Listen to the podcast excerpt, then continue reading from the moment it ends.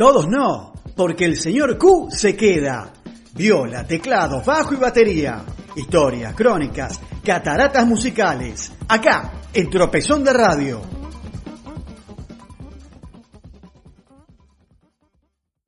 Buenas noches, Pablo, buenas noches, Marcelo, buenas noches. A todos ustedes, queridos amigos, los saluda el señor Q, una vez más, presentándoles hoy el capítulo número 35 de la historia del rock argentino, acá, en Cataratas Musicales, acá, en Tropezón de Radio. Y este capítulo es muy especial porque empezamos a cumplir con el cupo femenino. Sí, vamos a hablar de la historia de las mejores cantantes de nuestro rock argentino. Y esta es la primera parte. La primera mujer que pasó a la historia del rock argentino es Gabriela Parodi, quien en el 1972 grabó el simple Campesina del Sol. Ese año editó su primer álbum solista, llamado Gabriela, y participó de otros trabajos pioneros como el Acusticazo, que fue el primer disco de rock que se grabó en vivo en la Argentina.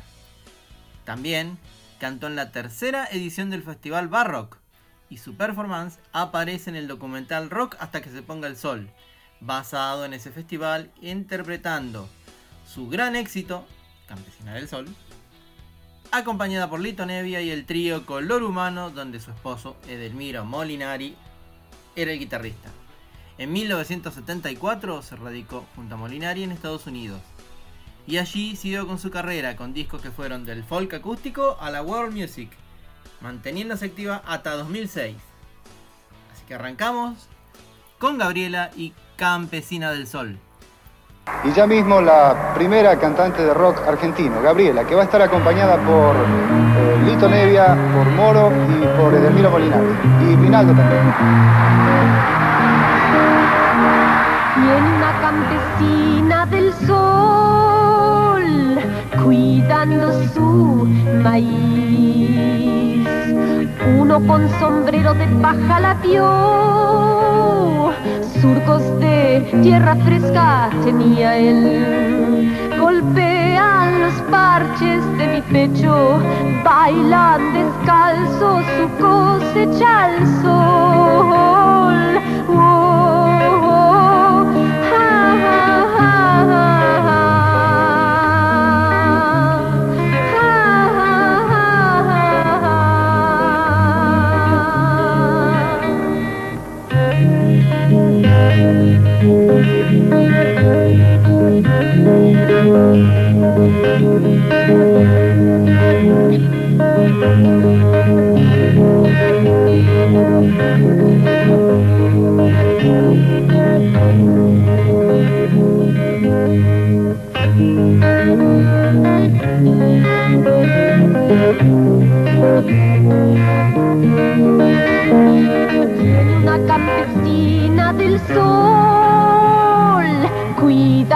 Su maíz.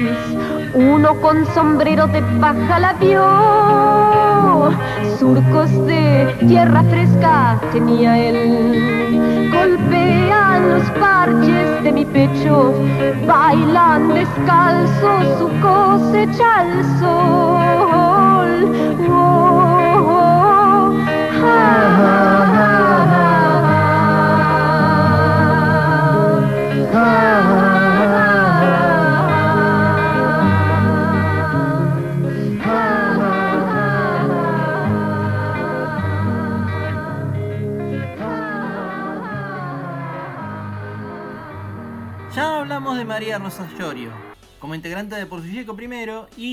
de los desconocidos de siempre después. Su carrera solista se extendió por la década del 80. En 1980 editaría Con los ojos cerrados, con colaboraciones de García, Mestre, Lebón y Alejandro Lerner. En 1982 llegaría Mandando todo a Singapur, producido por Miguel Mateos, quien además compuso la mayoría de las canciones, y los As fueron la banda que acompañó esa grabación. Y en 1986, con producción de Paul Durge, en ese momento bajista de Fito Páez, lanza su álbum más importante, Puertos, con participaciones de Pomo, Mono Fontana, Ulises Butrón, Fabián Gallardo y las viudas e hijas de rock and roll. Luego del disco Rodillas del año 1987, la Llorio se dedicó a la docencia vocal y al arte pictórico. Vamos a escuchar justamente de su álbum Puertos, María Rosa Llorio, tan solo para hablar.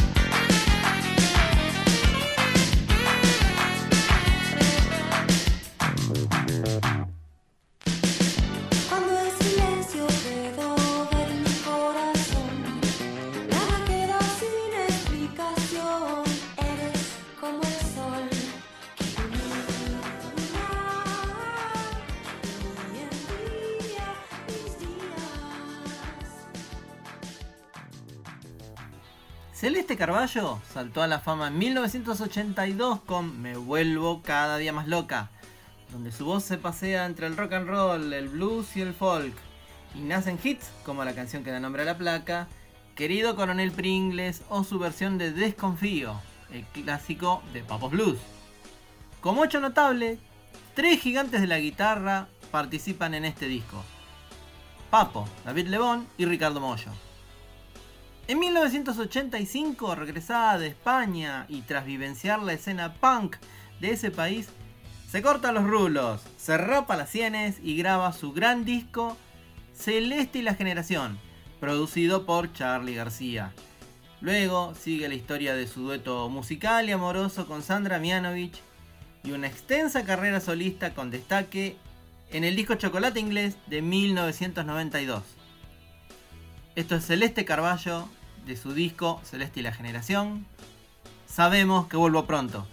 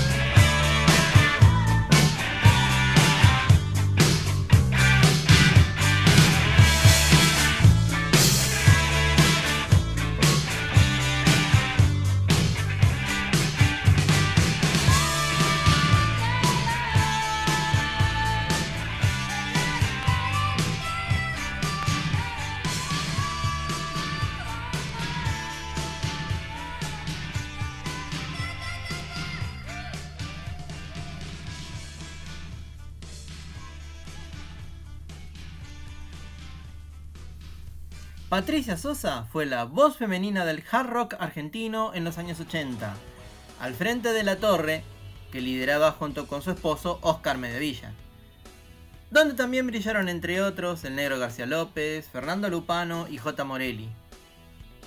El tercer disco de la banda llamado Solo Quiero Rock and Roll, de 1984, los consagraría, siendo a partir de ese momento número fijo en shows y en festivales.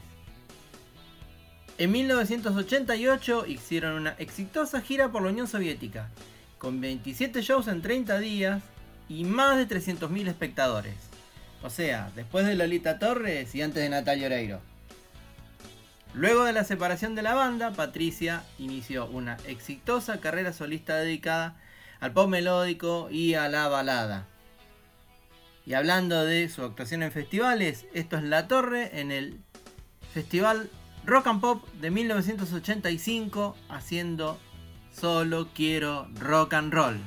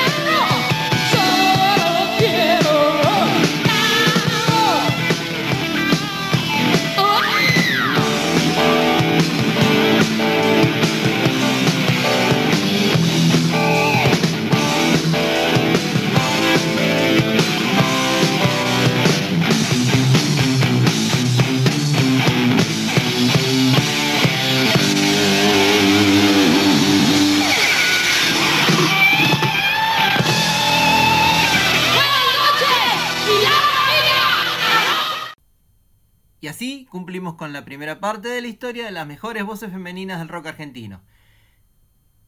Tema de amplio debate. Algunos preguntarán por Carola, otros preguntarán por Mirta de Filippo, o por Leonor Marchesi, o por Diana Nylon. Pero bien, el que elige soy yo. Otra cosa no les puedo decir, queridos amigos. Solo saludarlos y desearles que tengan una muy buena noche. Que los espero para un nuevo capítulo de la historia del rock argentino en las cataratas musicales en Tropezón de Radio. Cuídense y ámense.